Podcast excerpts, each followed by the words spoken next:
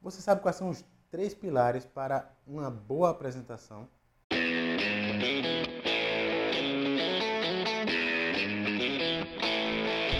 Você está preparado para o próximo evento de startup que você está esperando? Você consegue ser claro, conciso, convincente no seu pitch? Você já treinou seu pitch ou acha que na hora sai? Está começando mais um podcast Pitch para startups. Um oferecimento Pling Ideas, a sua escola online de pitch.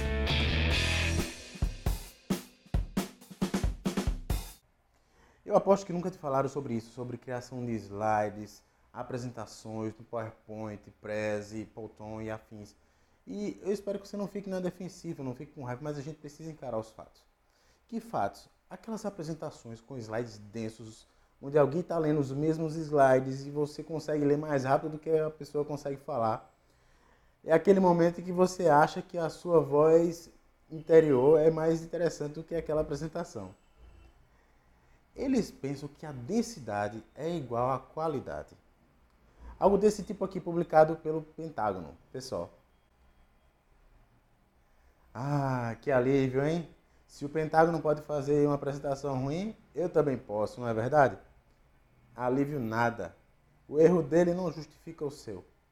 Certo? Então, esse tipo de slide significa, significa mais ou menos isso. Olha, eu tenho toda essa informação e eu quero que você saiba de toda ela. E quando eu terminar minha apresentação, você vai saber toda ela. Sabe de nada, inocente! E é por isso que esse assunto é tão importante, porque muitas vezes a gente não busca melhorar tudo aquilo que compete à nossa profissão, ao nosso negócio. Se você faz slides ruins dentro da sua organização, dentro da sua startup, você vai fazer slides ruins fora da sua startup. E o pior de tudo é que na frente dos seus clientes. Mas é, Emerson, na frente do cliente a gente dá uma melhorada. Melhorada em quê? Se você não sabe onde está errando. Por isso que urge, palavra bonita, por isso que é urgente saber o que se está fazendo errado para poder consertar e colocar um, o nosso slide nesse, em cima desses três pilares. Que na verdade são três perguntas, cujas respostas vão orientar a construção de cada slide seu. Essas três perguntas funcionam como uma ferramenta que você tem sempre para avaliar seus slides se estão ficando poderosos ou penosos.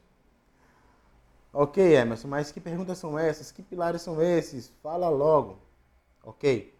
Para cada slide, faça a seguinte pergunta. Quando alguém olhar para o seu slide, você quer que a pessoa, o que é que você quer que a pessoa pense, sinta e faça? Vou repetir. Quando alguém olhar para o seu slide, o que é que você quer que essa pessoa pense, sinta e faça? Pense nisso na hora da construção dos seus slides. Pode ser que um slide fique mais para a pessoa pensar, o outro mais para a pessoa sentir, outro mais que faça a pessoa tomar uma ação e outro com os três combinados.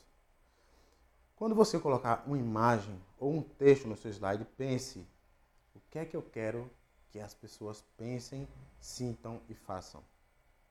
Agora, cuidado para não dar um tiro no pé, porque se você responder a primeira pergunta assim, eu quero que eles pensem em todo o processo de integração de 47 passos, começando com um breve histórico sobre a expertise do nosso time, bem como uma pincelada sobre os procedimentos em que os enfatizam suas entradas, mas maximizando os nossos resultados de desenvolvimento e sinergias, bem como o impacto com os stakeholders externos e, enfim, se você quer que seu ouvinte pense tudo isso num único slide, você está se candidatando para fazer apresentações do Pentágono, tá ouvindo? Sabe de nada, inocente! Aconteceu comigo quando eu estava ajudando uma pessoa, um pessoal para um evento. E fazendo o conteúdo do slide do, do episódio do nosso podcast, eu fiz a seguinte pergunta. Veja só, não vamos falar de feature, vamos falar de benefício. Qual é o benefício? O que é que isso significa? Isso que você está me falando. Eu queria transformar algo técnico em benefício. Mas o cara conseguiu me responder de forma mais técnica ainda. Mas Emerson, e se eu não conseguir fugir do tecnês? Mude foco. É assim como na vida. Onde você foca é onde você vai conseguir seus resultados. Foque em quem está ouvindo você. Então, para acabar, você já pode sair por aí dizendo que faz apresentações melhores que o Pentágono, tá certo? Sirva os outros com a sua mensagem. Não tente convencer as pessoas de quão esperto você é.